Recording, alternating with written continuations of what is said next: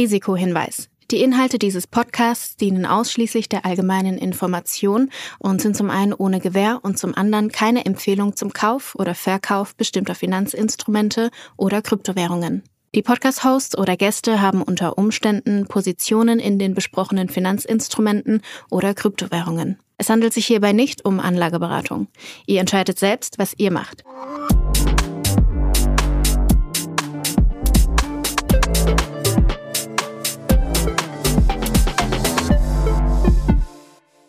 Moin Max, jetzt haben wir hier den Philipp von Lifehack zu Gast. Wie fandest du es? Worauf darf man sich freuen in der Folge? Puh, was für ein geiler Typ. Also ich war wirklich geflecht von seiner unternehmerischen Leistung. Der, der Philipp, das muss man dazu wissen, der hat gefühlt mit 16 schon angefangen zu gründen und in den letzten Jahr, Jahren, ich glaube mittlerweile sind es 10, 12 mindestens, verschiedenste Unternehmen gebaut. Jetzt ist er gerade mit Li-Fi im Crypto-Space gelandet, baut da ein Geschäft auf, wo er verschiedene Bridges aggregiert. Ähm, super, super viel Content. Nicht nur, dass wir irgendwie über Bridges reden, sondern auch darüber, was er sonst noch so im Crypto-Space sieht. Also ich bin ziemlich beeindruckt und glaube, dass das eine große Firma wird aus Deutschland. Sehe ich genauso. Und ich glaube, was auch, was auch sehr spannend ist, worauf ihr euch freuen könnt, ist, dass, glaube ich, so ein bisschen in der, in der Diskussion mit Philipp zum einen, glaube ich, man vielleicht das ganze Thema Bridges, warum braucht es die überhaupt ähm, und was macht Live an diesem Space, vielleicht ähm, viel besser versteht. Und auch sehr spannend, einfach das Geschäftsmodell von, von denen zu verstehen, was ja, was ja auch immer die Frage ist, was für Geschäftsmodelle Gibt es im Kryptobereich überhaupt, wie kann man da Companies aufbauen. Aber, und, und das fand ich sehr spannend und das war ja auch ein Grund, warum wir diese, diese Serie starten wollten, dass wir so ein bisschen darüber sprechen, hey, wie ist das überhaupt, ein, wie kommt man überhaupt dazu, ein Startup in dem Bereich zu gründen? Was gibt es vielleicht für Besonderheiten, die man beachten muss, wenn es irgendwie darum geht, ähm, dass man mit Investoren spricht, dass man irgendwie darüber nachdenken muss, einen Token zu launchen und so weiter. Also all diese Themen, die wir, glaube ich, in den Diskussionen, die wir ähm, hier haben werden, immer häufiger auch diskutieren werden, über die sprechen wir. Ich kann dir nur beistimmen, Philipp, sehr, sehr spannender Typ, glaube ich, hat einen sehr guten Blick auf den Kryptomarkt, auch aus der Position mit Li-Fi, was sie da aufbauen. Und äh, deshalb würde ich sagen, direkt ab ins Gespräch, oder? Let's go. Philipp, du hast ja schon vor Li-Fi so viele Unternehmen aufgebaut. Du bist anscheinend mit der Unternehmermilch äh, aufgezogen worden.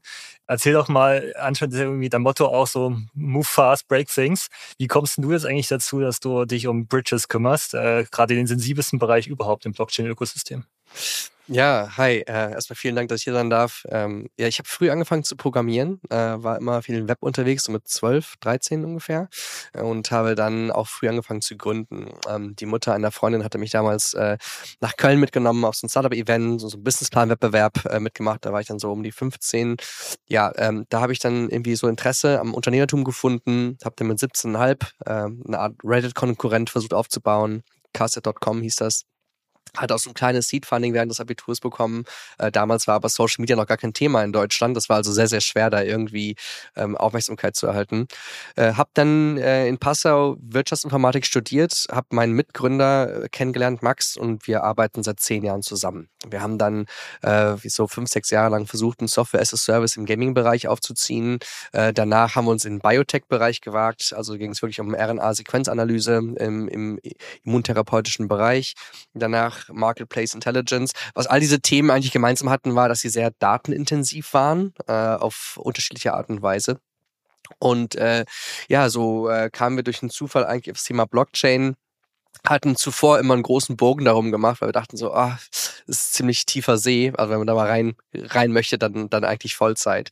Und äh, ja, kam durch einen glücklichen Zufall zwischen Projekten auf das Thema zurück und haben dann äh, draufgeschaut, haben uns die Throughput Rates von Blockchains angeschaut und gesehen, uff, also das kann nicht skalieren. Ne? Also wenn das die Zukunft ist, dann dann muss die Zukunft eigentlich Multichain sein. Und äh, wie der Zufall so will, war dann auch wirklich zu dem Zeitpunkt ein Hackathon mit dem Namen namens Scaling Ethereum. Und genau da ging es schon um diese Scaling-Technologien für Ethereum, ähm, die zu dem Zeitpunkt ähm, Blockchain mit, dem, mit der meisten Traction. Ähm, es ging also um die Optimistic Rollups wie Optimism und Arbitrum. Es ging um Brückentechnologien wie Connext, Hop und andere, die in der Pipeline waren. Und wir hatten sehr, sehr schnell den Gedanken, dass das jemand aggregieren und abstrahieren muss. Ja, ich wurde so ein bisschen zurückgeworfen 2009, 2010, so pre-Stripe, so ungefähr. Ich hatte damals für eine, für eine philippinische Penny Auction Webseite äh, den CTO gespielt. und musste Payment Gateways zusammenstecken. Äh, und das war damals wirklich die Hölle. Und irgendwie dachte ich mir so, ja, eigentlich müsste man sowas wie Stripe bauen für Financial Infrastructure im DeFi-Bereich. Und äh, so war die Idee tatsächlich nach einem Monat äh, bereits geboren und drei Monate später haben wir mit der Seed-Runde angefangen und haben damit auch erstmal so vier, fünf, sechs Hackathons am Stück gewonnen ähm, und konnten uns so gut über Wasser halten bis dahin. Was mich noch interessieren würde, Philipp, ist ja ganz spannend, jemand, sag ich mal, der schon eine Weile unterwegs ist und sich unterschiedlichste ähm, Industrien und auch irgendwie Geschäftsmodelle anschaut, was man so die die Dinge, die du gesehen hast, ähm, die dich dann letztendlich oder euch als, als Gründerteam davon überzeugt haben, auch im, im Blockchain-Bereich irgendwie zu starten. Weil, wie du schon gesagt hast, äh, viele Leute, die, die ja von außen drauf schauen, sagen auch erstmal so, hm, die einen sagen, ja, ist ein bisschen shady, sind irgendwie nur Scammer unterwegs, andere sagen, boah, ist eigentlich irgendwie ein ganz schön, ganz schön tiefes Loch, in das man sich erstmal reingraben muss, um es zu verstehen. Ähm, da gibt es so die unterschiedlichsten ähm, Vorurteile oder Bedenken, die man erstmal haben kann, wenn man von außen hin drauf schaut. Und ich finde es gerade spannend, wenn, wenn jemand wie du, der irgendwie vielleicht schon, schon viele andere Bereiche auch gesehen hast und schon, wie du gerade gesagt hast, erinnert dich irgendwie an Stripe. Was waren so die Dinge, die, die, die ihr gesehen habt, wo ihr dann gesagt habt, okay, ist vielleicht richtig spannend, genau in dem Bereich zu starten? Ja, ich glaube, äh, das größte Problem, das die Allgemeinheit hat, ist, dass sie immer ähm, von oben drauf schaut und auch bildungstechnisch immer nur so das Thema Bitcoin mitbekommt. Bitcoin und eventuell noch so grob das Thema Dezentralisierung. Ich habe mir gestern erst äh, die, den ZDF-Beitrag von Lesh, also Terra X und Lesh ähm, angeschaut. Fand das auch gut, dass zumindest das Thema Dezentralisierung und ähm, dass das Thema Intermediäre äh, dort aufgegriffen wurde. Aber es war halt wiederum nur Bitcoin, ja. Ähm, und das war auch äh, in der Vergangenheit äh, so mein Eindruck. Es war so, ah, es geht immer nur um Währungen und um Wertsteigerung und, und Spekulation. Und das ist es ja eigentlich gar nicht, ja. Also wenn man äh, wenn man dann richtig mal einsteigt und ein Hackathon ist zum Beispiel eine gute Gelegenheit, wenn man so sieht, was wird so gebaut. Wenn man einen, einen tieferen Einstieg findet, dann stellt man schnell fest, dass wirklich Geschäftsmodelle völlig umgekrempelt wird, dass es um viel ideologische Werte und einen systemischen Wandel geht. Und diesen systemischen Wandel, der, der da angestrebt wird, das ist definitiv die richtige Richtung. Das ist letztendlich das Internet 2.0, ja. Und ich erinnere mich noch, ähm, die Aufregung, die ich damals hatte, als so 12, 13 war, ne? Also das war wirklich ja weit vor Facebook, das war vor dem Web 2.0. Und wenn, wenn ich daran zurückdenke, diese Aufregung, die ich hatte, äh, ähm, dass ich was schaffen kann im Web und, und äh, man kann, man hat noch einen Impact und, und, und es, also ich fühle mich genau wieder an diesem Punkt zu sein. Und wir werden von diesen idealis idealistischen Werten nicht, nicht 100% umsetzen können. Aber wenn wir, wenn wir, wenn wir als Menschheit äh, 30 Prozent besser connecten, dann, dann ist halt das eine sinnvolle Iteration für uns als Menschheit. Und ich glaube, das ist eben das, was diese Dezentralisierung oder was Blockchain uns geben kann, ist so ein bisschen die, die Welt enger und anders zusammenbringen. Ja, es ist auch, es lohnt sich mal wirklich tiefer einzusteigen. Das ist aber schwierig ohne technisches Verständnis. Und da muss auch dieses Ökosystem noch viel Zeit investieren, dass man diese Werte nach außen trägt. Aber wir sind früh. We're still early. Vielleicht noch eine Frage. Ich hatte bei dir gesehen in der Vita, dass du damals auch ähm, bei Atlantic Labs, das ist also ein ähm, bekannter Berliner ähm, VC ist, da aus dem Ökosystem raus so ein bisschen, ähm, glaube ich, ähm, nach, nach Gründungen gesucht hast. War das dann auch ein Thema, was ihr dort gemeinsam äh, dann angegangen seid? Ähm, also auch Li-Fi äh, letztendlich dann daraus gegründet oder war das mehr, hast du dir damals andere Themen angeschaut und, und sag ich mal, die ganze Web3-Exploration war dann unabhängig davon? Genau, also das von, also mit Atlantic hatte das nichts zu tun, aber ja, so, also Max und ich, wir haben letztendlich, äh, wir hatten diese drei großen Themen, die ich angesprochen hatte, ne? also Biotech, beziehungsweise Gaming, Biotech und, und Marketplace Intelligence. Dazwischen haben wir aktiv, also wir waren so als Gründerduo, hatten wir schon so unser Netzwerk. Also das heißt, wir hatten immer so einige Opportunities eigentlich links und rechts offen, wo wir hätten einsteigen können, was ausgründen können.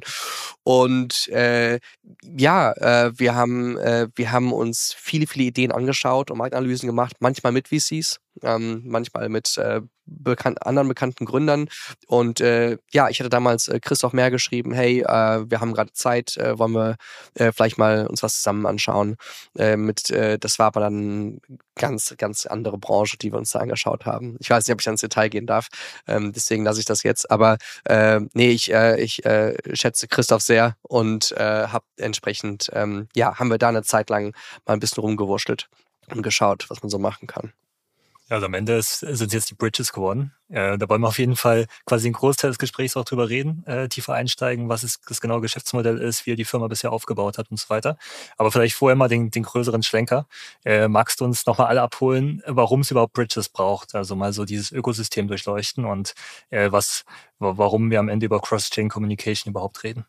Ja, klar. Also äh, letztendlich diese Blockchains, ähm, jetzt reden wir mal von Ethereum einfach, ähm, ist von der Adoption her so schnell gewachsen, dass die Transaktions, dass das Netzwerk verstopft ist. Die Transaktionskosten gehen in die Höhe und man muss es irgendwie skalieren. Ähm, eine Idee ist, dass man sagt, okay, lass uns ein zweites System schaffen, das ein bisschen mehr auf Performance optimiert ist ähm, oder vielleicht einfach nur bestimmte Dinge besser kann. Zum Beispiel das Thema Daten abspeichern besser kann. Ja, also da gibt es sogenannte Data Availability Layers. Damit sind wir eigentlich schon mal im Cutting Edge Thema gerade.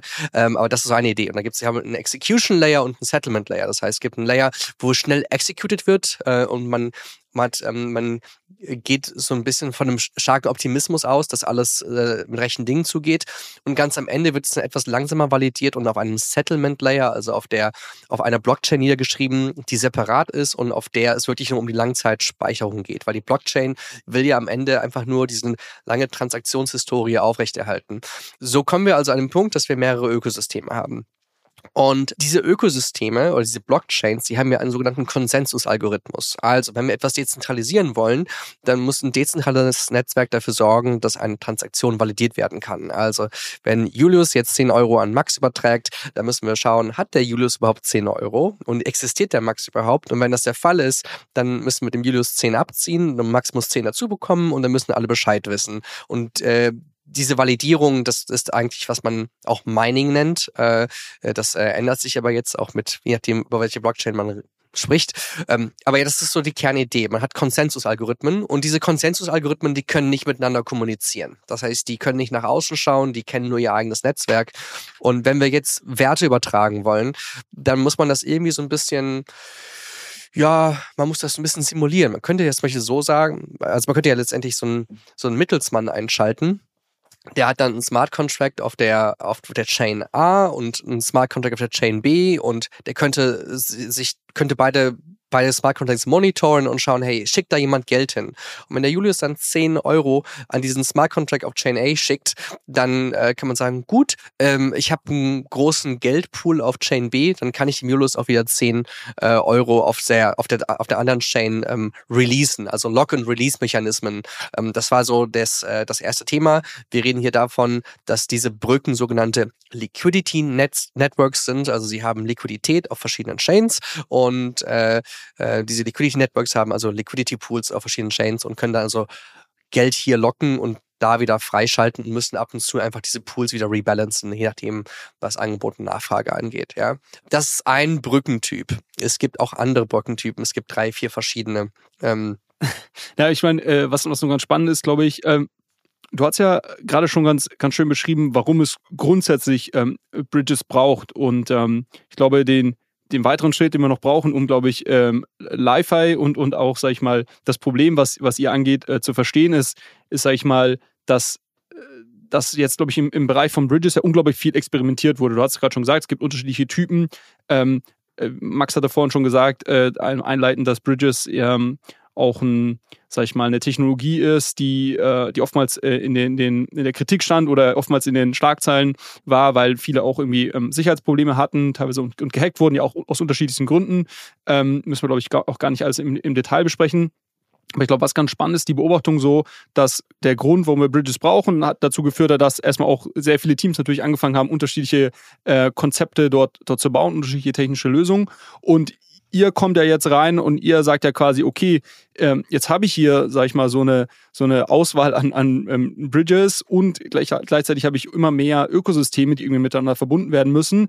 Eigentlich macht es ja Sinn für den ähm, Endnutzer, äh, also für denjenigen, der zum Beispiel eine Applikation, sowas wie eine, eine, eine, dezentrale Börse oder sowas baut, dass der sich jetzt nicht hinsetzen muss ähm, und mit, sich mit 20 Bridges integriert, sondern dass er quasi eine einzige Integration macht. Das äh, nehme ich schon mal vorweg, das werdet ihr, so, so verstehe ich es auf jeden Fall. Ähm, und ihr kümmert euch dann im Hintergrund darum, die ganzen Bridges richtig zu integrieren und dass dort eben dann alles ähm, optimal läuft. Ist das so ganz grob richtig oder geht das in die richtige Richtung? Das geht absolut in die richtige Richtung. Also vielleicht mal kurz, um, um diese Brückentypen zu beschreiben. Ähm, wir können Gelder hin und her schicken. Manchmal geht es darum, Daten hin und her zu schicken. Manchmal geht es auch nur darum, dass man einen sogenannten Proof bekommt. Also äh, wenn Julius jetzt sagt, er hat 10 Euro auf der einen Chain und ich bin aber auf der anderen, dann will ich das vielleicht einfach nur kurz wissen. Dann will man eben halt einen kryptografischen Proof haben, dass das der Fall ist. Ich muss also gar keine Daten groß übertragen. Ich will letztendlich nur so ein 1-0-Ergebnis haben ähm, und darin wird auch gearbeitet. Ja, also unterschiedlichste Typen von Brücken. Und dann gibt es natürlich unterschiedlichste Anbieter, die unterschiedlichste Ökosysteme unterstützen. Also die einen fokussieren sich auf den Ethereum-Kontext, da äh, fokussiert man sich auf eine, auf möglichst viel ähm, Capital Efficiency, also Kapitaleffizienz zwischen Optimism, Arbitrum und Ethereum eventuell und alles, was wirklich nah an Ethereum dran ist.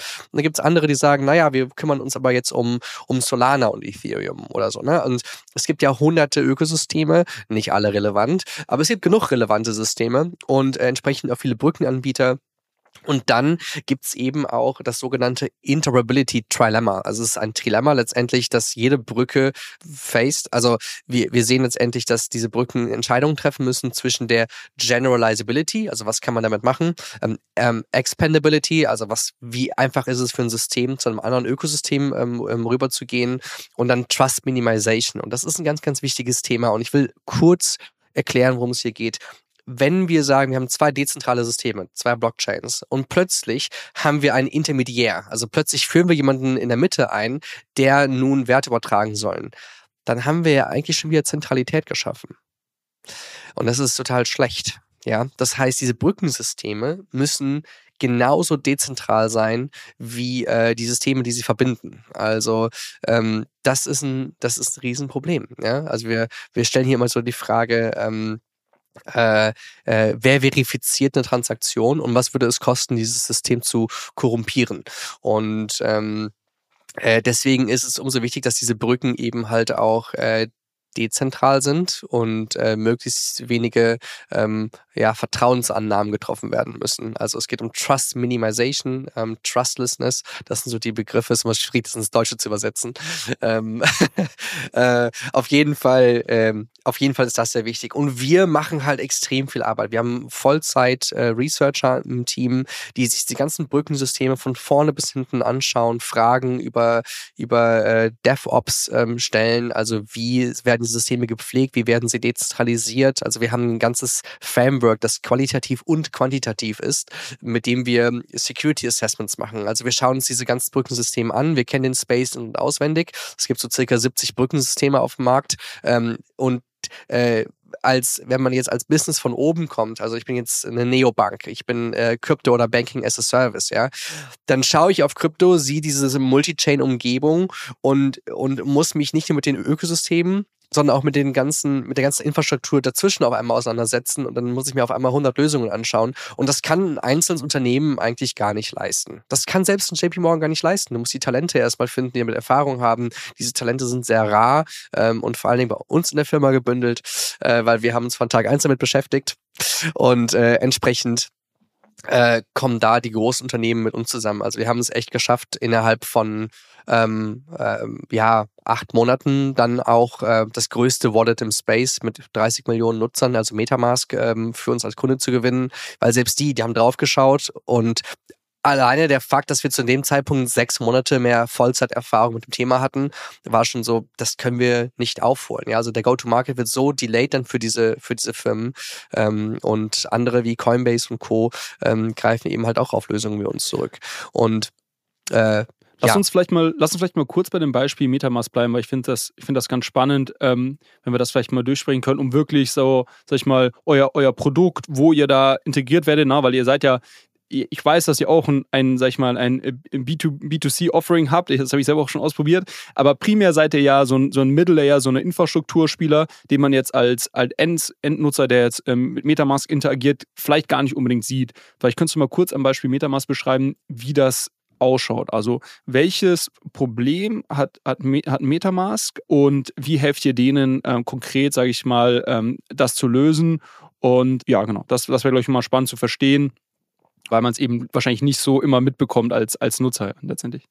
Genau, also der Nutzer der bisher MetaMask genutzt hat, der ist daran gewohnt, dass er Assets swappen kann. Ja, in verschiedenen Ökosystemen. Er kann oben das Ökosystem wechseln und in diesem Ökosystem, okay, ich habe jetzt äh, Matic auf Polygon und ich will das jetzt swappen in irgendwas anderes auf Polygon. Das kann er bisher machen. Ja, ähm, nun haben diese verschiedenen Ökosysteme, die entstanden sind, so viel Traction erfahren, dass immer häufiger der Case aufkommt, dass man Gelder bewegen muss über Blockchains hinweg. Ähm, Metamask hat äh, im letzten Jahr oder vor kurzem ein neues Produkt rausgebracht. Ähm, das, äh, wenn man Metamask öffnet, dann kann man äh, den Portfolio-Tracker dort sehen. Äh, also man kann sein gesamtes Portfolio in einer separaten Seite sehen.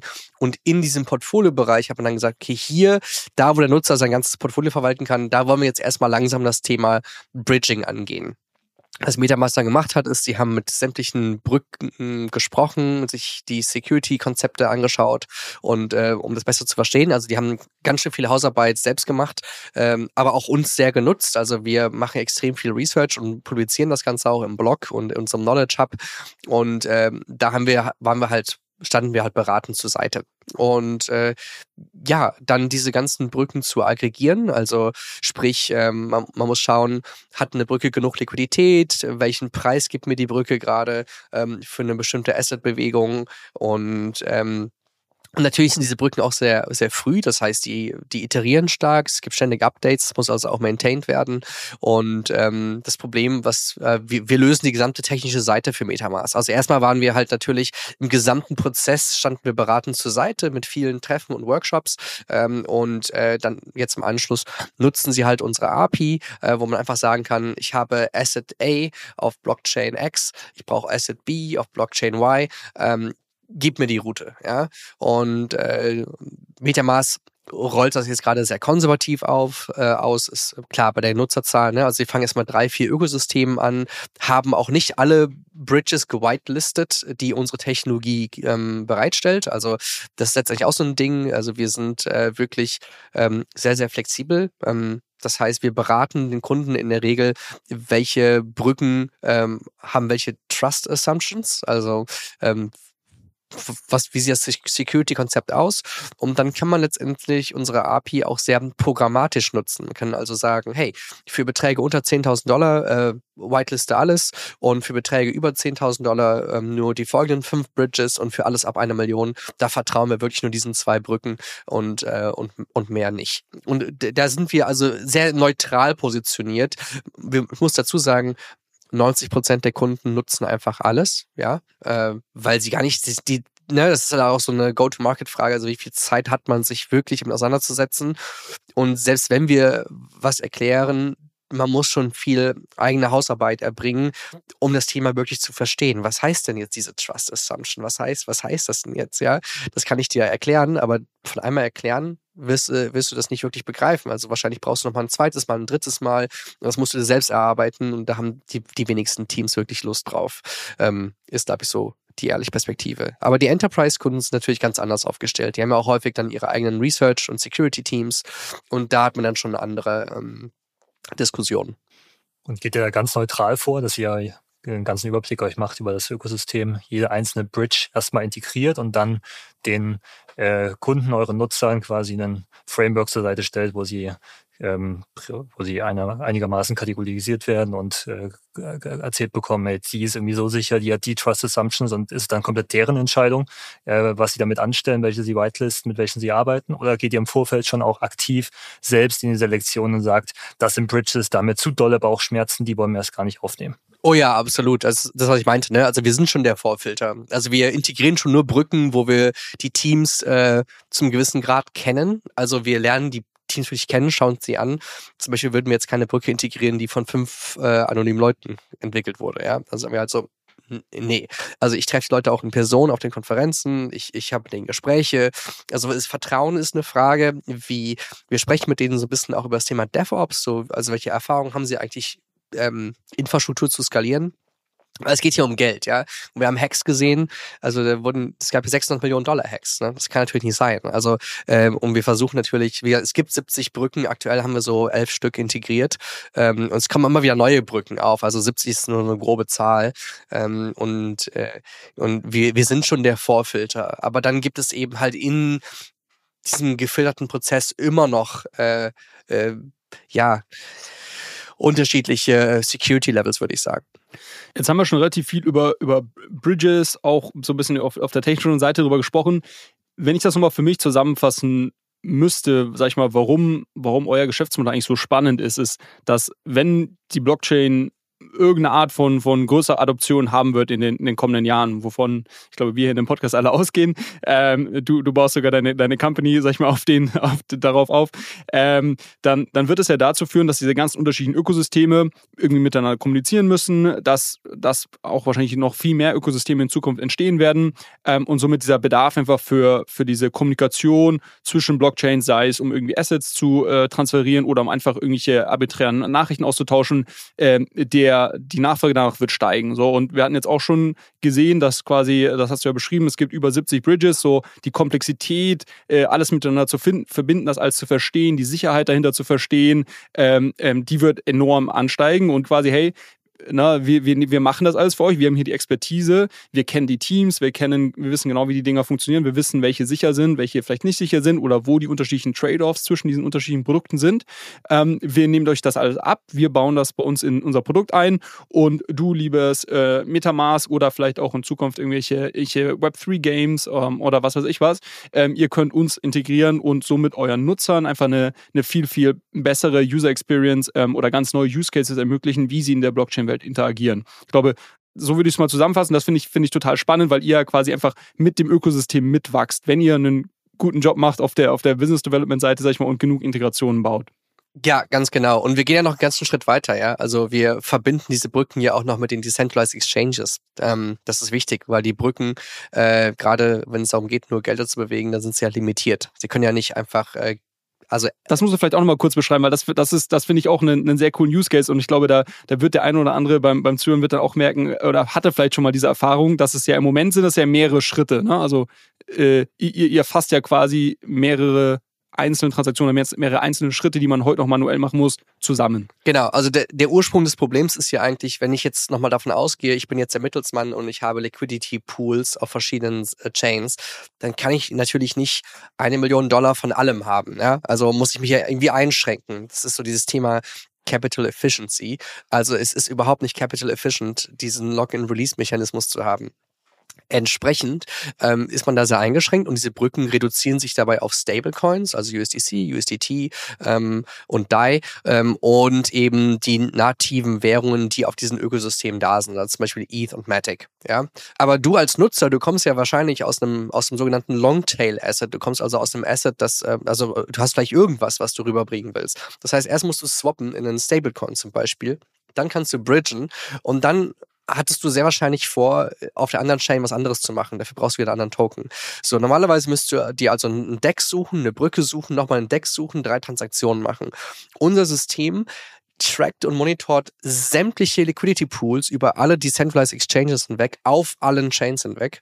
Das heißt, wir können, wir sind wirklich so ein Multi-Chain Liquidity Gateway. Also es ist egal, was du hast, egal, was du brauchst. Wir finden wie so eine Art Google Maps, haben wir so eine Art Smart Routing Algorithmus. Ähm, und das ist letztendlich auch das Heavy Lifting, was wir machen, dass wir eben, dass wir wirklich all diese Liquidity Pools tracken und dir dann die beste Route mit den besten Preisen geben und on top das Ganze in einer Transaktion äh, ausführen können. Also damit äh, sparst auch nicht nur Geld, sondern auch Zeit. Äh, das heißt, du kannst hier wirklich äh, ja sagen, okay, Swap, Bridge, Swap und das Ganze geht einer Transaktion. Und darüber hinaus können wir sogar noch Contract Calls am Ende machen. Also du kannst theoretisch auch sagen, Swap, Bridge, Swap und Stake.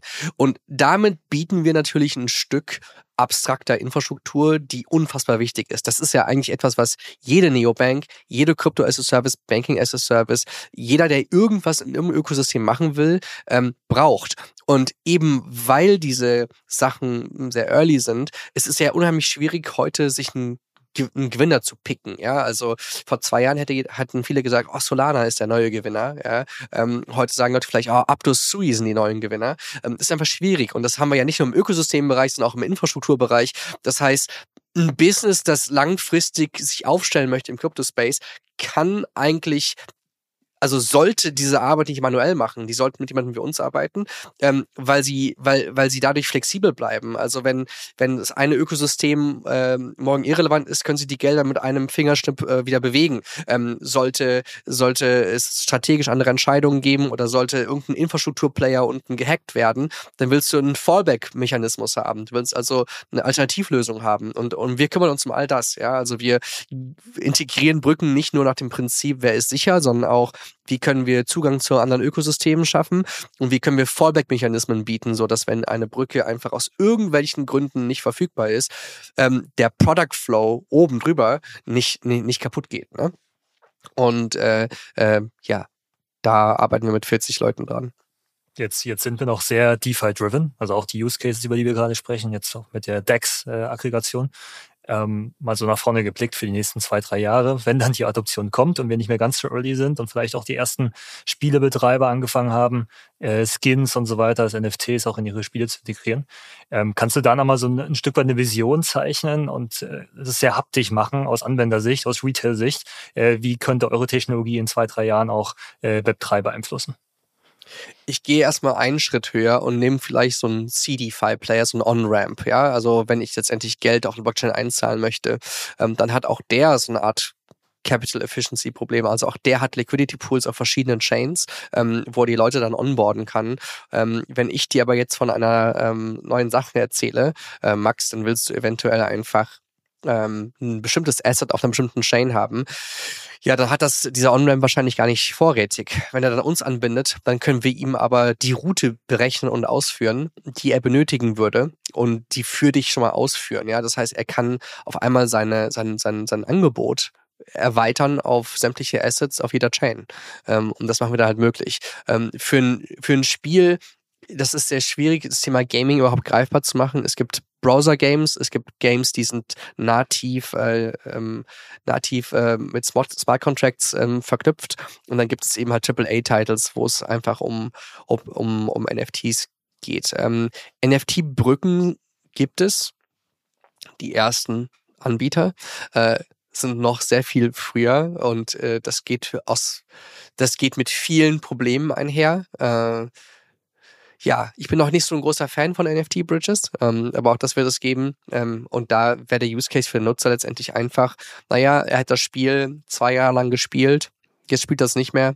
Ähm, er hat aber in der Vergangenheit viel Geld ausgegeben für Skins zum Beispiel und möchte diese jetzt vertreiben. Das heißt, er will sie aus dem Spiel herausnehmen, verwalten Eventuell will er sie irgendwo hinbrücken, eventuell weil es einen Marktplatz gibt, der wesentlich mehr Reichweite ähm, hat.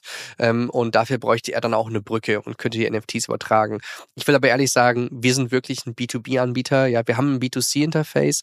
Das wird aber niemals unser Fokus sein. Und wir, unsere Vision ist tatsächlich, dass wir diese Interfaces, Swapping, Interfaces und Co., dass wir die obsolet machen, weil das ist ja keine Nutzerführung. Also es ist ja keine Vision fürs Internet, dass ich jetzt meine Assets ständig swappen und bewegen bewegen muss, ähm, das wird wegabstrahiert werden. Ja, das wird wegabstrahiert werden. Da arbeiten wir sehr stark dran und ähm, äh, wir würden es Geld das heißt, wahrscheinlich.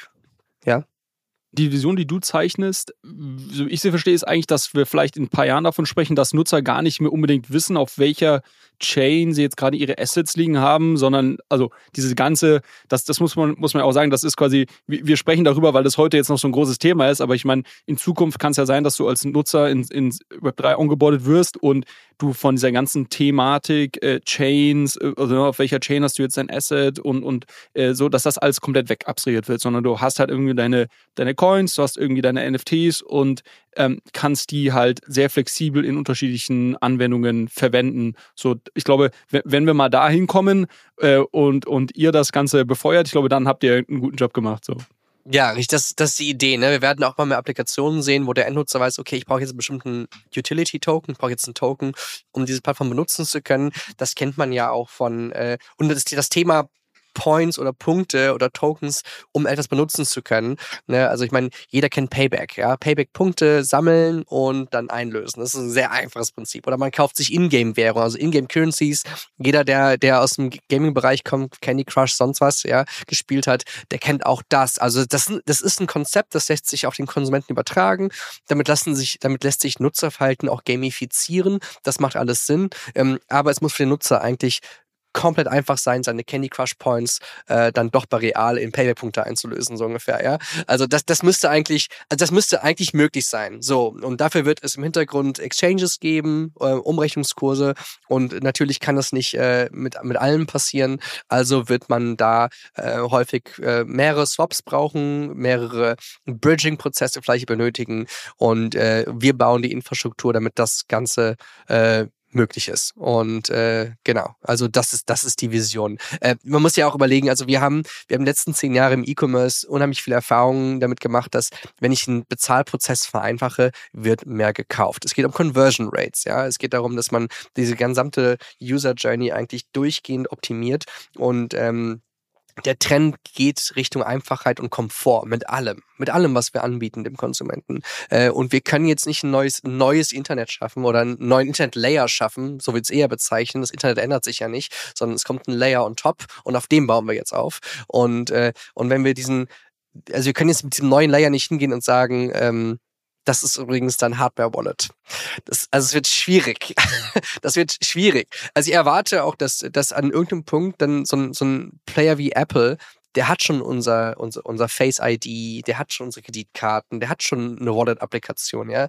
Die werden irgendwann ein Metamask fressen und werden einfach sagen, let's go. Ja, ha, und werden, das ist, das ja da stimme ich dir voll über. Das ist eine, das ist so eine Sache, die ich schon lange verfolge. Wann Apple, also äh, wann Apple mal ihre quasi native äh, Crypto Wallet launcht, weil das ist für mich, das für, das ist so ein richtiger Gamechanger. Aber ähm, vielleicht nochmal, vielleicht noch mal eine ganz andere, ganz andere Frage. Wir, wir, wir machen ja hier diese, diese Founder, Founder Series, weil wir auch so ein bisschen verstehen wollen, okay, zum einen, was, was bringt Leute dazu, überhaupt im, im Web 3 zu gründen? Ich glaube, da, dazu haben wir schon ein bisschen gesprochen. Jetzt haben wir auch so ein bisschen verstanden, was ihr, was ihr genau macht ähm, und äh, welche Probleme ihr löst und, und auf welchem Trend ihr quasi aufbaut. Was mich mal noch interessieren würde, so ein bisschen aus, aus unternehmerischer Sicht, wo siehst du denn so die, die Schwierigkeiten oder was sind vielleicht so Besonderheiten? Du hast schon gesagt, ähm, ihr habt unglaublich, ähm, ihr habt unglaublich tolle Talente bei euch im Team in, einem, in, einem, in einer Industrie, wo es eigentlich sehr wenig Talente gibt. Ihr habt ja auch VC-Geld äh, eingenommen. Vielleicht kannst du da auch noch mal ein bisschen erzählen. Wie war das? Äh, hattet ihr irgendwie Diskussionen, ob ihr mal einen, einen, Token launchen werdet oder nicht? Es gibt ja da auch viele rechtliche Implikationen. Also oft, wenn ich mit Gründern spreche in einem Space, sagen die auch, hm, ich weiß eigentlich gar nicht, wo ich jetzt mein Unternehmen gründen soll, weil irgendwie ich will vielleicht mal in, in meinem Geschäftsmodell irgendwie einen Token integrieren und da gibt es ja eine gewisse, ähm, sag ich mal, gewisse Länder, ähm, wo das einfacher ist und in anderen, wo es einfach noch sehr viel rechtliche Unsicherheit gibt. Vielleicht kannst du noch mal da ein bisschen erzählen, wie war denn so die Reise als, als Unternehmer, als Gründer ins, ins Web 3 ähm, und was waren da vielleicht so die, die größten Überraschungen auch, die du erlebt hast? Ja, die Reise war recht schlaflos. Das, äh, aber das ist sie überall, oder? ja, ja. Allerdings war es wirklich so, also wir hatten recht schnell ähm, Traction und äh, haben dann erstmal eine Kanzlei finden müssen, die das Thema Krypto gut genug versteht. Und du brauchst nicht nur eine Kanzlei, du brauchst eine Steuerberatung, die mit Krypto arbeiten möchte. Also wir hatten erstmal Probleme, Leute zu finden, die damit Erfahrung haben, das anzufassen überhaupt. Und äh, dann hieß es äh, eigentlich ganz schnell, Jungs, ihr solltet morgen das Land verlassen. Also so, morgen Lissabon. Das war eigentlich so die, äh, das war eigentlich so die Kernaussage unserer Anwälte äh, zunächst, ähm, weil es, äh, ist, ähm, das Problem am Token ist, dass der Token äh, ist ein selbst geschaffenes Wirtschaftsgut. Wenn du den verkaufst, hast du ein steuerliches Event. Also es ist anders als mit Equity, ja. Ähm, so es ist ähm, insofern anders als du einfach, wenn du jetzt ein Bild malst und verkaufst, musst du es versteuern. Wenn ich das einen Token erstelle äh, und ein Investor kauft mir den ab, dann, äh, dann zahle ich auf mein Investment Steuern. So, und das war so das erste, der erste Blocker. Also darum musst du, da musst du also einen regulatorischen Weg drum herum finden ein steuerliches Konzept darum herum erstmal aufbauen.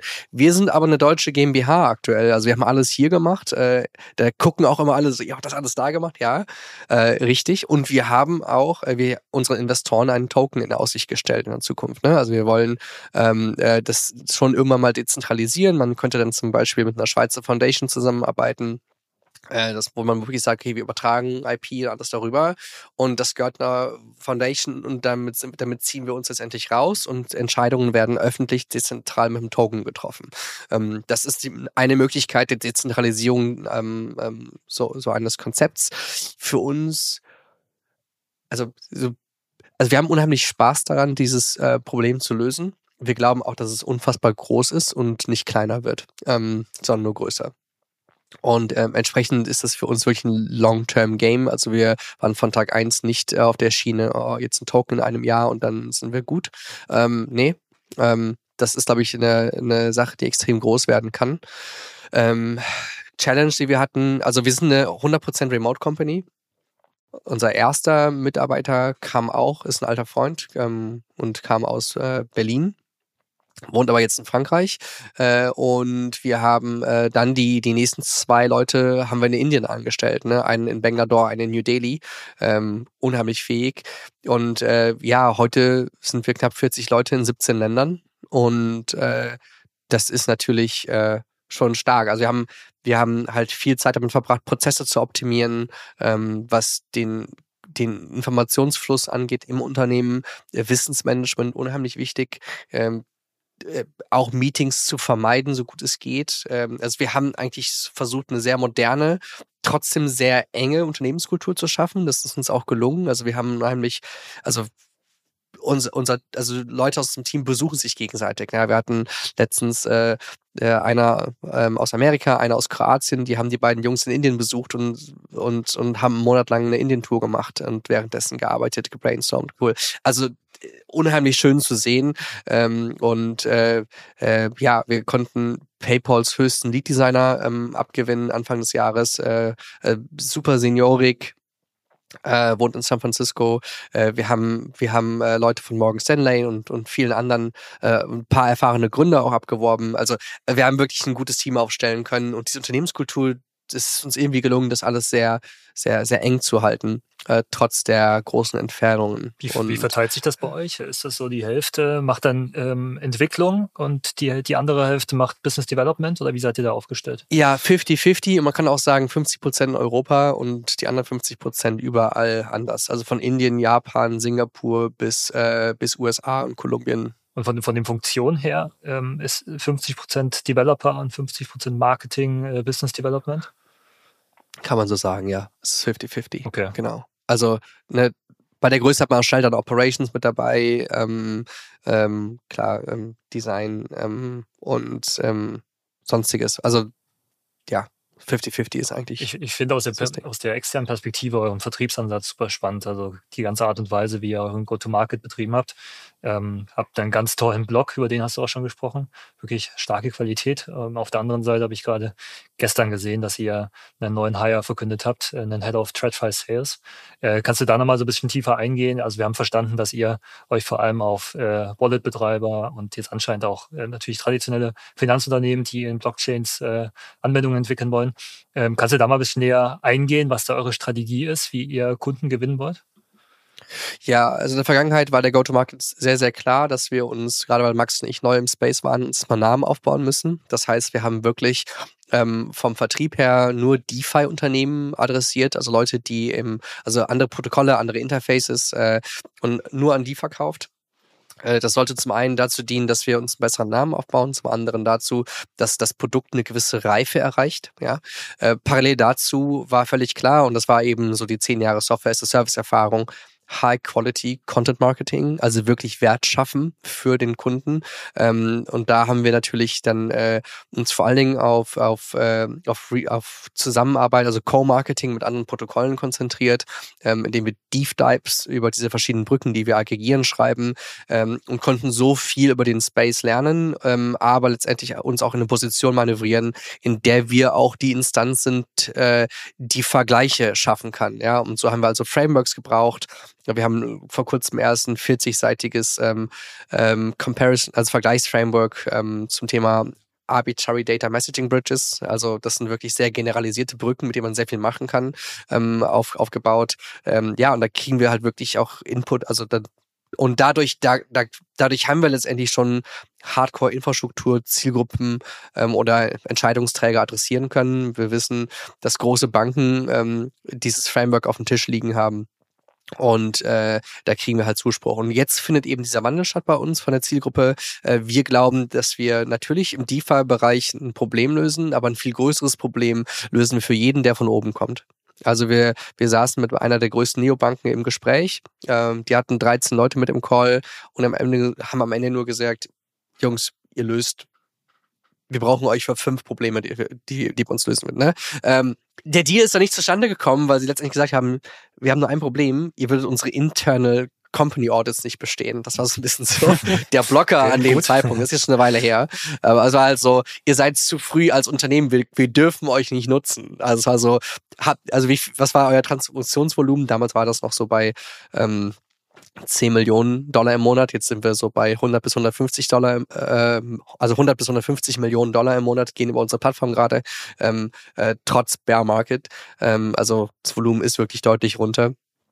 Und ähm, ähm, jetzt haben wir da bessere Chancen. Ja, jetzt ähm, sieht das alles ein bisschen anders aus. Aber das war damals schon so ein Ding und wir glauben einfach, dass wir für den traditionellen Finanzmarkt äh, viel größere Probleme lösen als äh, für den DeFi-Bereich selbst. Spannend. Und das Geschäftsmodell für, für euch ist, dass ihr im Prinzip den Traffic aggregiert, ähm, an die einzelnen Bridges weiterstellt, die wiederum für die Tätigkeit, die sie ausführen, eine gewisse Fee abverlangen und dann einen Revenue Share mit euch machen und ihr daran verdient?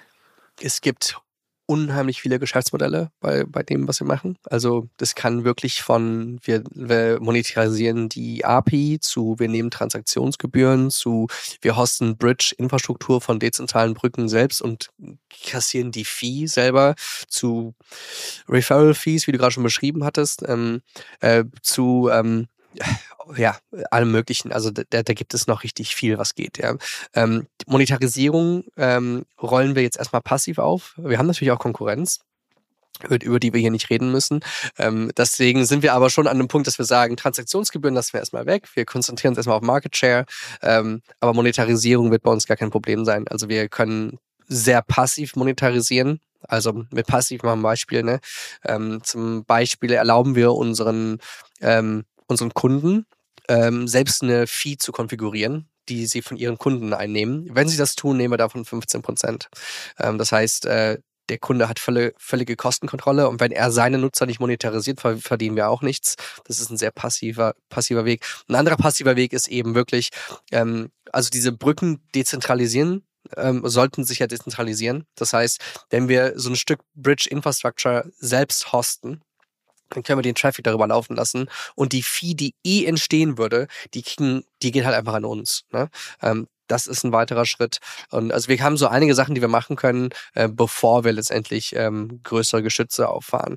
Ähm, und das machen wir natürlich für den Markteintritt, äh, dass wir da halt einfach erstmal auf Wachstum gehen und dann monetarisieren. Ein Geschäftsmodell, ein spezifisches Geschäftsmodell, was du jetzt noch nicht angesprochen hast, würde mich aber interessieren, weil das, äh, glaube ich, so in den letzten Monaten auch in aller Munde war.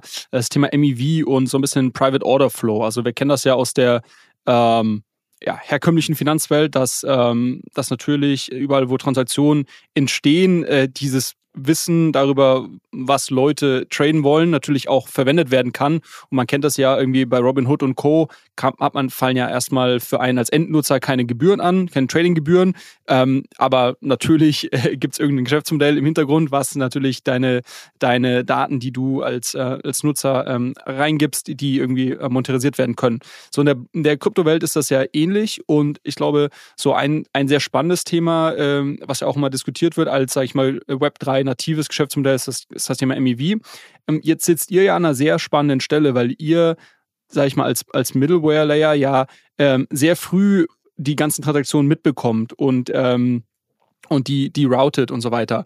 Ähm, eine Möglichkeit wäre ja auch, sag ich mal, diesen ganzen Transaktionsschluss, den ihr seht, irgendwie zu monetarisieren, oder? Äh, ist das auch was, worüber ihr nachdenkt, oder ist das was, wo ihr sagt, okay, das ist noch viel zu früh und es gibt ja auch ethische Fragen beim Thema MEV, ne? also quasi ist das etwas, was lang, langfristig sinnvoll ist, überhaupt zu machen, so Private Order Flow, oder führt das wieder zu einer Art Zentralisierung und, sag ich mal, äh, ja, macht das, macht, das, macht das ganze System nicht unbedingt sicherer? Also ja, wir können genau dieses Thema auch noch monetarisieren und das auf drei Wegen. Äh, einmal, was du mit Robinhood anges angesprochen hattest, ist halt einfach den Orderflow zu verkaufen. Man nimmt diesen Orderflow, gibt ihm einen Market Maker und ähm, der kann dann damit machen, was er will. Ähm, gleichzeitig können wir aber auch genau davor schützen und äh, sagen, wir schauen, dass diese Transaktionen möglichst privat ablaufen, also in Private Mempools. Äh, das ist letztendlich diese Vorstufe, bevor etwas auf eine Blockchain geschrieben wird. Also das heißt, äh, dass wir eben vor MEV schützen, ist ein weiteres Feature, das wir anbieten wollen.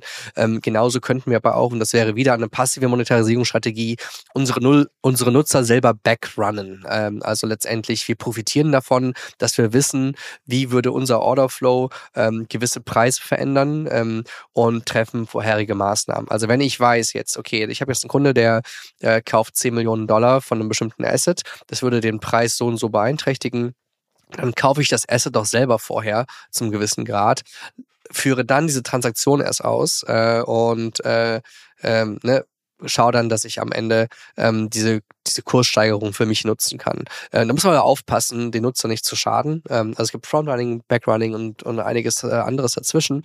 Ähm, das wäre auch eine Möglichkeit. Das ist aber auch wieder, äh, da würden wir wahrscheinlich eher mit einem Partner arbeiten. Das ist einfach so, äh, wir haben so viel zu tun. Äh, in diese Richtung zu monetarisieren ist unfassbar schwer, ähm, kompetitiv auch. Ähm, das heißt, wir sind, wir werden uns eher für den Kunden positionieren und äh, versuchen davor zu schützen.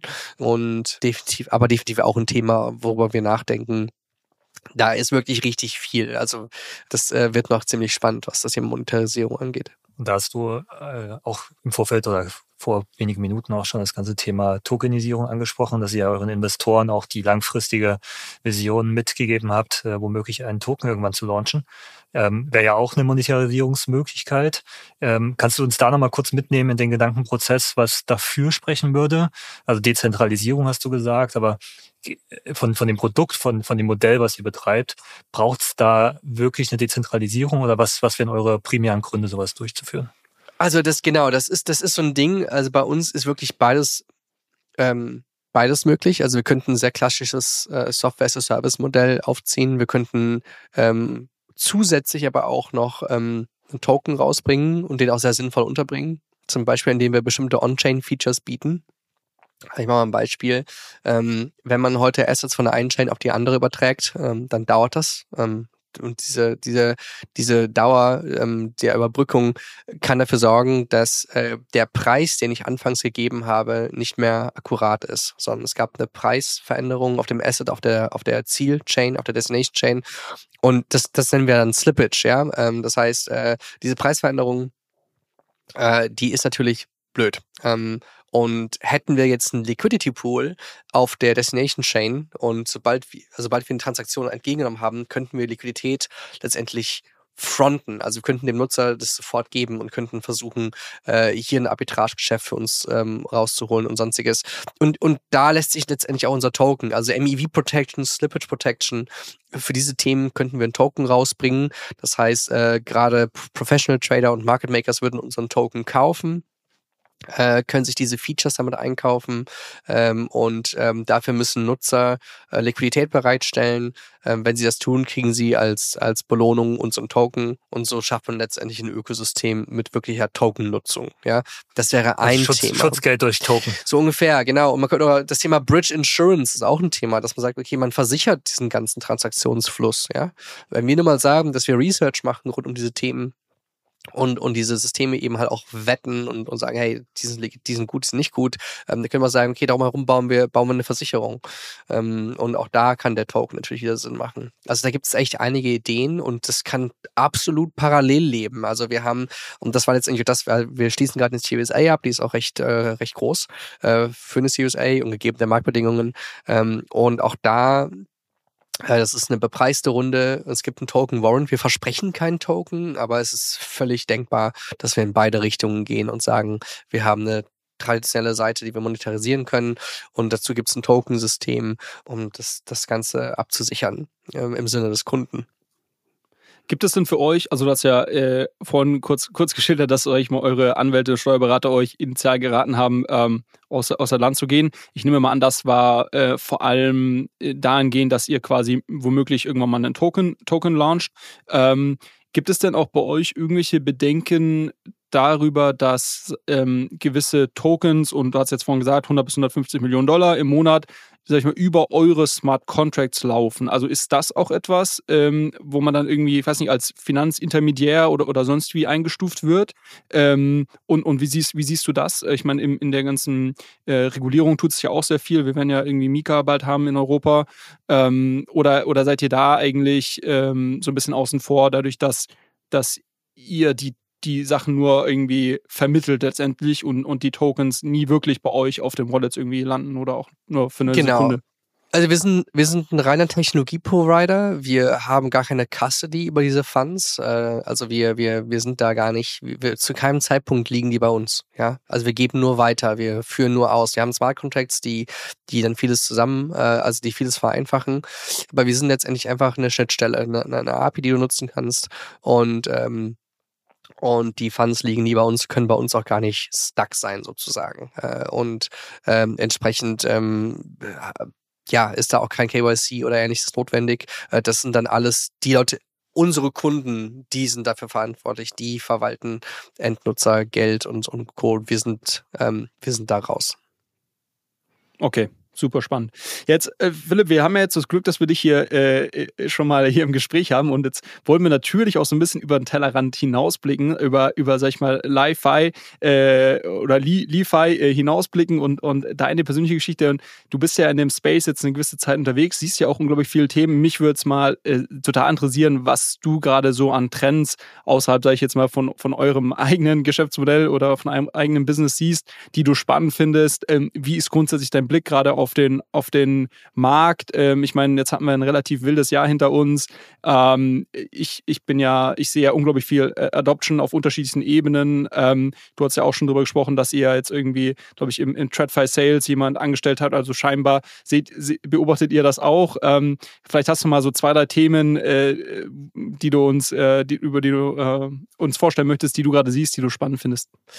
Also generell lässt sich sagen, dass wirklich gefühlt jeder in dieses, also jeder relevante Finanzplayer sich das Thema sehr genau anschaut. Also alle bauen Teams auf, von einem Goldman Sachs zu JP, JP Morgan. Gerade die Amerikaner sind einen Schritt voraus. Die, die ganzen Banken, Neobanken, äh, Banking as a Service Companies, die haben da alle schon Fuß drin. Stripe hat gerade ein On-Ramp rausgebracht. Ähm, PayPal schaut sich das Thema an. Ähm, äh, und das haben sie in erster Linie gemacht, indem sie investiert haben in den Space, also in Firmen investiert. Also sie haben sich alle früh schon eingekauft in diese Unternehmen ähm, und jetzt bauen sie sich eigene Teams auf. Das passiert auf jeden Fall. Thematisch im Space sehe ich viel Gaming, ich sehe viel Social, ähm, also sprich Social Shopping ähm, äh, Konzepte, ähm, Affiliate Marketing Konzepte, die die äh, die über die Blockchain hinweg abgebildet werden. Ähm, das finde ich sehr sehr spannend. Also jetzt, wo die Dinge äh, sozialer werden und ja Gaming Social Media Applications und Co., äh, dass das eben, das wird natürlich auch ein, glaube ich, einen Boom bringen, was der, den nächsten ähm, ja, Zyklus angeht, wenn es um Adoption geht. Und äh, Technologisch kann man noch mal ein Level tiefer. Also wir, wir sehen, alle Banken gehen rein. Äh, wir haben Social Gaming Affiliate Marketing und darunter äh, im Interoperability Space oder generell auf Technologieseite ähm, gibt es das große Stichwort Account Abstraction. Ähm, dort geht es wirklich darum, dass man für den Nutzer mehr Dinge automatisiert ausführen kann im Hintergrund. Das wird die User Experience äh, also wirklich immens beeinträchtigen und zehnmal besser gestalten. Äh, Account Abstraction ist ein Thema, Zero Knowledge ist ein Thema, äh, weil wir, weil die ersten ZK-Chains, also das sind letztendlich Blockchains, die, ähm, die kryptografisch verschlüsselt arbeiten, so dass wir einmal das Thema Privatsphäre ähm, oben halten können, äh, zum anderen aber auch ähm, geht das Ganze mit weniger Transaktionskosten und Geschwindigkeit einher.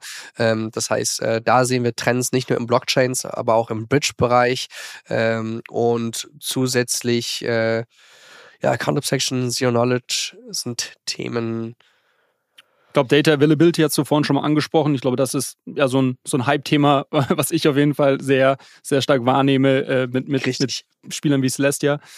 Ähm, kannst du, kannst du vielleicht, wenn wir mal auf das Thema Social und Gaming äh, doppelklicken, das ist ja, ich meine, ist ja auch spannend. Du hast ja selber ein paar Jahre im Gaming äh, gearbeitet oder auf jeden Fall dich ausprobiert.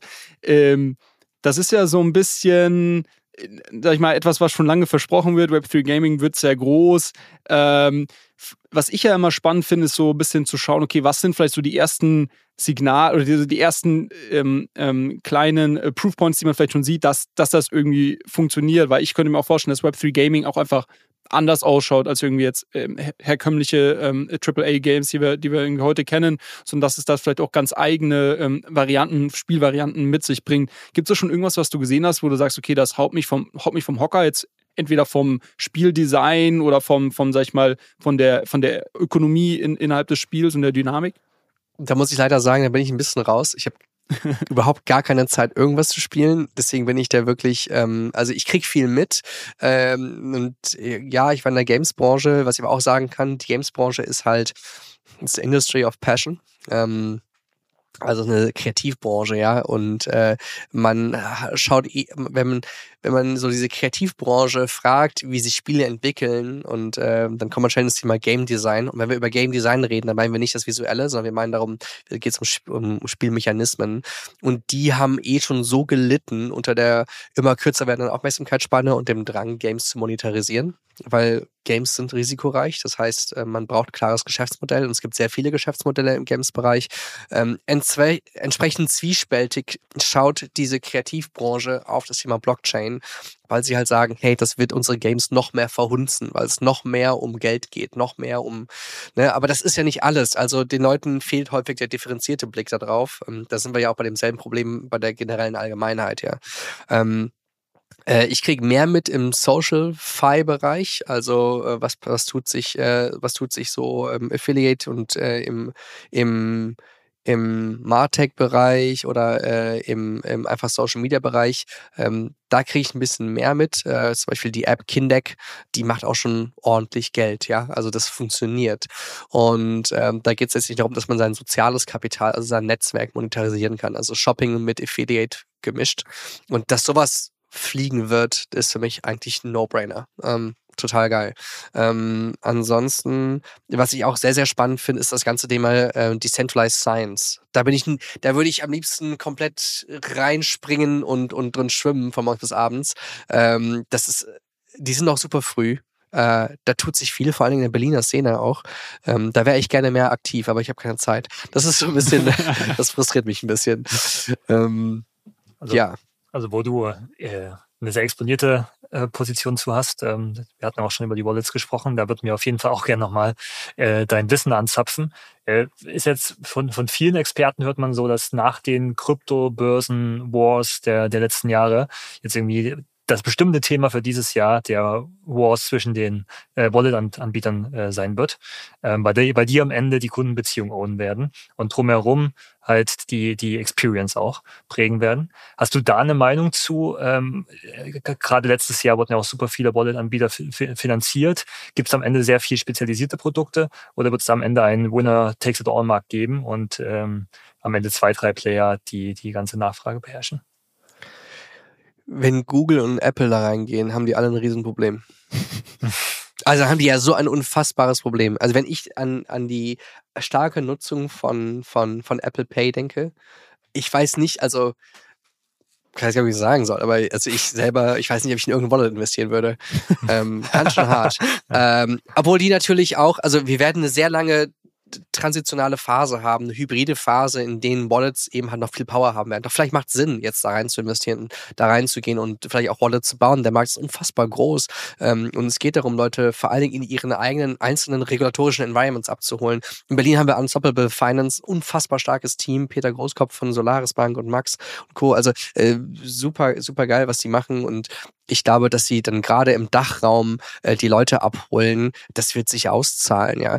Ähm, es gibt zum einen Wallets, es gibt zum anderen auch Dashboards, Zapper, Zerion, äh, DeFi Lama, Instadap, ähm, auch die werden letztendlich einen Großteil ähm, an Nutzer ownen. Die Frage ist so ein bisschen, also äh, aktuell ist der große Use Case ja irgendwie noch die Akkumulation von Wert, also Trading und Co., äh, das ist aktuell so ein, so ein Thema gewesen letzten zwei Jahre. Das muss sich ändern. Wenn sich das dann ändert, wie schnell schaffen wir das Thema Abstraktionen und Aggregationen ähm, so im Hintergrund laufen zu lassen, dass der Nutzer das nicht mehr merkt. Also vielleicht gibt es einfach SDKs und äh, Apps nutzen das einfach und dann muss der Nutzer gar nicht mehr so krass ähm, Dinge approven. Dann braucht er vielleicht sein, sein Wallet gar nicht mehr so. Vielleicht setze ich auch einen Browser wie Brave durch und das Ganze lebt in meinem Browser, ähm, den ich dann auf jedem Gerät mit dabei habe. Da gibt's viele spannende Ansätze. Das Ganze ist eine echt eine offene Frage. Äh, ich, äh, ich glaube aber, der, der es am einfachsten macht, gewinnt. Und deswegen sind da eigentlich Apple und Google unfassbar, also außerordentlich gut positioniert. Ich, ich stelle das, es ist, ein, ist natürlich ein No-Brainer zu sagen, ja, Apple und Google könnten das super machen. Ähm, man muss sich vor Augen führen, wie viel Infrastruktur und User Behavior Apple da eigentlich schon owned mit Apple Pay. Und sobald das relevant wird, sind die von heute auf morgen da.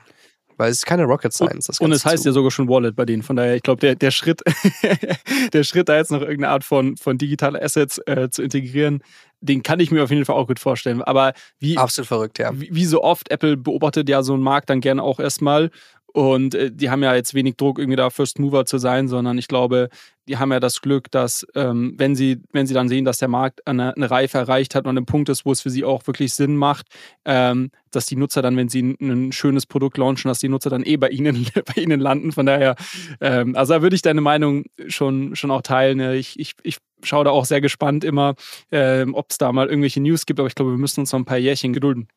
Metamask und Apple haben ja schon eine Partnerschaft announced. Das kann man letztes Jahr schon. Ja, ja stimmt. Also die reden schon. ja, also. Ja, auf der anderen Seite haben sie gerade Coinbase Wallet mehr oder weniger lahmgelegt äh, in diversen Funktionen. Es wird auch spannend zu beobachten sein, jetzt auch aus so einem Innovators Dilemma heraus, äh, wann Apple dann sagt, okay, jetzt nehme ich das Risiko in Kauf und schneide mir im Zweifel gewisse äh, App Store Fees ab, um dann Wallets zu ermöglichen, die dann da irgendwie interagieren. Also da, das wird wahrscheinlich die größte Herausforderung, die sie intern lösen müssen. Ja, Value Extraction kann ja erstmal auf anderen Ebenen stattfinden und dann irgendwann können sie es maximieren mit ihrem eigenen Produkt. Genau. Zum Abschluss, Philipp, wir wollen ja auch nicht zu viel deiner Zeit klauen hier. Haben wir noch eine kleine Rapid-Fragenrunde äh, mitgebracht. Max und ich haben uns mal so, so, ein paar Fragen überlegt, die Max dir gleich entgegenwerfen äh, wird. Und äh, wäre super, wenn du ganz kurz mit einem Wort oder mit einem Satz äh, die Fragen beantwortest. Und wir sind natürlich sehr gespannt, was du, wie du über gewisse Sachen nachdenkst. Dafür hätte ich einen Kaffee mehr trinken sollen. Keine Sorge, das würde ich jetzt gut in Wallung bringen. Ähm, genau, also erste Frage, hättest du lieber jetzt 10.000 Dollar in Bitcoin oder 8.000 Dollar in ETH? 8.000 Dollar in ETH. Decentralized Social, bullish oder bearish? Uh, so, uh, bullish. Gaming-Industrie oder Krypto? Wer hat die stärkere Community? Gaming. Bootstrapping oder Venture Capital? Hm. Branchenabhängig. Solana oder Cosmos? Cosmos. Und Podcast eher auf Spotify oder auf Apple Podcast? Spotify. Twitter oder LinkedIn? Twitter. Und abschließend passt, glaube ich, ganz gut. Mobile Wallet oder Browser Extension? Browser Extension. Sehr gut. Sehr sympathisch. ja, cool. Ich glaube, also schon mal, schon mal vielen, vielen Dank. Ich glaube, was, was für, war für uns total spannend, so ein bisschen zu verstehen, ähm, natürlich, ah, wie, wie bist du als, als, sag ich mal, jemand, der, glaube ich, grundsätzlich äh, ein, ein, ähm, ein Macher ist, ein, ein jemand, der, glaube ich, unternehmerische Herausforderungen äh, sucht und, und Spaß hat, Produkte zu bauen, in diesem Space gelandet. Ähm, auch sehr spannend zu sehen, was ihr euch da auch für einen, für einen wirklich sehr spezielles ähm, Geschäftsmodell ähm, ausgesucht habe, sag ich mal, und da eine wirklich spannende Positionierung als, als ähm, Middleware oder Middle Layer habt letztendlich. Und, und natürlich auch super spannend, äh, jetzt nochmal deinen Take so ein bisschen zu bekommen. Wie siehst du den, wie siehst du den, den Crypto-Space sich grundsätzlich weiterentwickeln? Ähm, was sind so Entwicklungen, die, die du beobachtest? Also ich glaube, das war für uns ein, ein super Einstieg in die, in die äh, Founder-Interview-Series. Und ähm, ja, wir, wir freuen uns natürlich da mit dir im Kontakt zu bleiben und wenn wir Fragen bekommen, äh, wir kriegen oft auf unseren, auf unseren Kanälen irgendwie dann, dann auch Fragen zu den unterschiedlichen Episoden geschickt, dann würden wir die sicherlich irgendwie im Nachgang nochmal noch mal funneln und Max hat ja auch mit dem, mit dem Blog Stories Newsletter das perfekte Medium, dann äh, da vielleicht irgendwie deine Antworten nochmal irgendwie an die, an die äh, Leser, HörerInnen äh, auszuspielen. Ja, super. Vielen, vielen Dank, dass ich hier sein durfte. Hat mir auf jeden Fall richtig viel Spaß gemacht und äh, gerne wieder. Cool, vielen Dank, Philipp. Mach's gut. Ciao, ciao. Ciao. Alles klar, bis dann. Tschüss.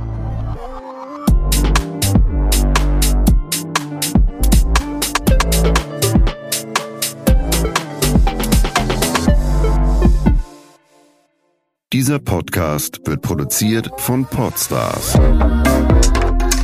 bei OMR.